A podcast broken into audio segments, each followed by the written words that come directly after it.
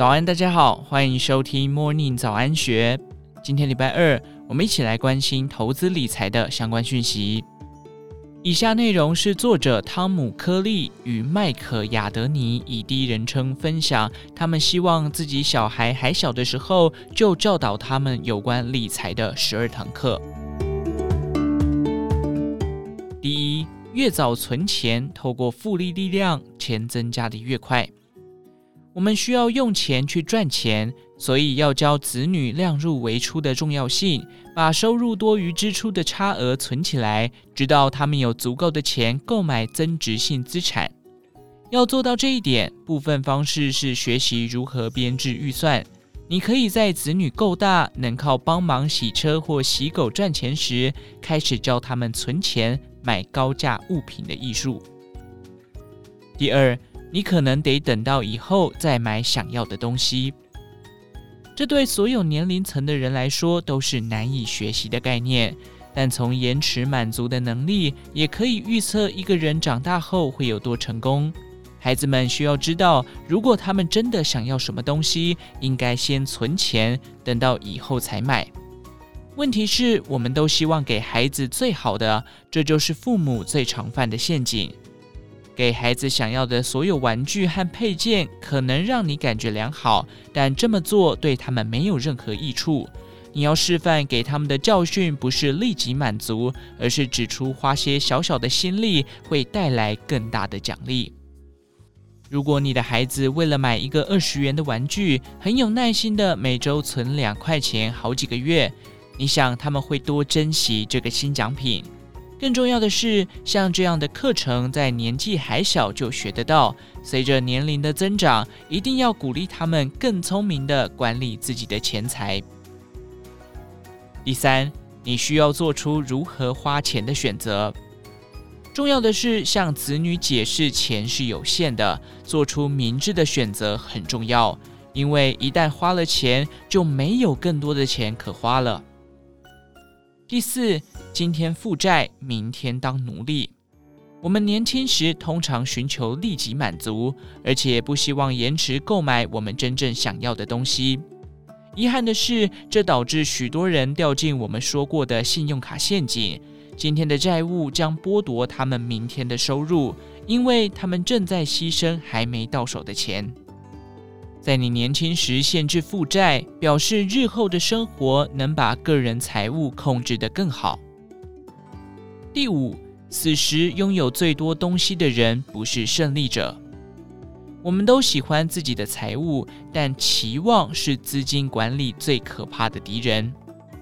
这阵子，我们在印刷精美的杂志和电视上看到不少另一半人如何过活的介绍。某样东西被美化的受人渴望，使得许多人认为生活就是为了工作。如此一来，你就能成为世界上有更多钱的人之一。消费主义是突然兴起的潮流。事实上，财务不能使人过富足的生活，而是经验和人能让你真正富裕。在我看来，等你失去所有的金钱和财务，留下来的才是你的真正财富。第六，承担责任使你成为命运的主人。如果你够勇敢，用批判性的眼光看自己的生活，承认目前的所在位置是自己选择的直接结果，并且掌握你的决定，你就会建立起信心、自尊和自重。你会知道自己是命运的主人，而不是将你的力量和控制权交付别人。第七，耐心等待。在你添购居家用品时，毫无疑问的会想换之前所想的一切：钱能买到的俗艳汽车、新家具和最大荧幕的电视机。但你很可能必须在食物链往上爬，以及学会排定优先顺序，拿两个星期发放一次的工资做最好的用途。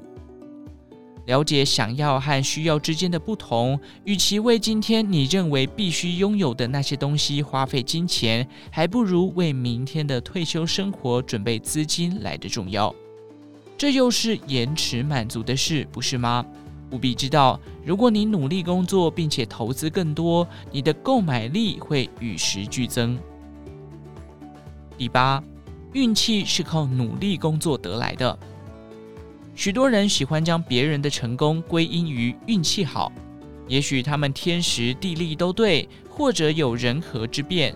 虽然少数人运气不错，中了乐透，但真正成功的人拼命努力，以达到他们所选领域或投入心血的巅峰。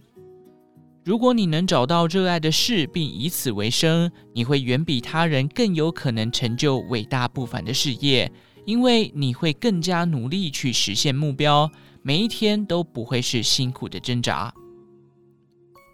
第九。你不需要百万美元才能实现财务自由。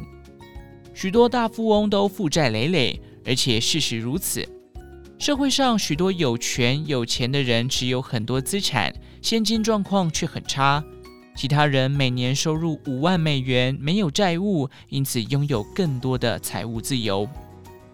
财务自由不是依赖金钱本身，而是依赖你和金钱的关系。以及准备在一生中负起的个人责任和遵循财务纪律的程度。第十，只有在每个月能全额缴款的情形才刷卡。立即购买就免利息，二十四个月不用还款，都是因为这样，我们很容易掉入信用卡的债务中，这让你的孩子背负了信用卡高额利率偿还债务。此外，违约可能会影响信用记录，日后买车或房屋会变得更为困难。十一，青春难再回，趁早储蓄和投资。你的财富复利成长，靠的不只是金钱，也要依赖时间。事实上，如果有足够的时间，复利利息效果惊人，以至于爱因斯坦称它是宇宙最强大的力量。人生趁早开始储蓄和投资，才有可能确保你的财务未来。十二，量入为出，剩下的钱拿去投资。如果你遵循这条至高无上的黄金法则，很快的就会在财务自由之路站稳脚步。设定目标，至少投资收入的百分之十，其他的事就交给复利的力量。我试着告诉你的是。富人拥有从父母那里学到的良好日常生活习惯，这些日常习惯是贫富差距的真正原因，也是富者越富的真正原因。以上内容节录自远流出版《习惯致富》，详细内容欢迎参考资讯栏下方的文章连结。最后，祝福您有个美好的一天，我们下次再见。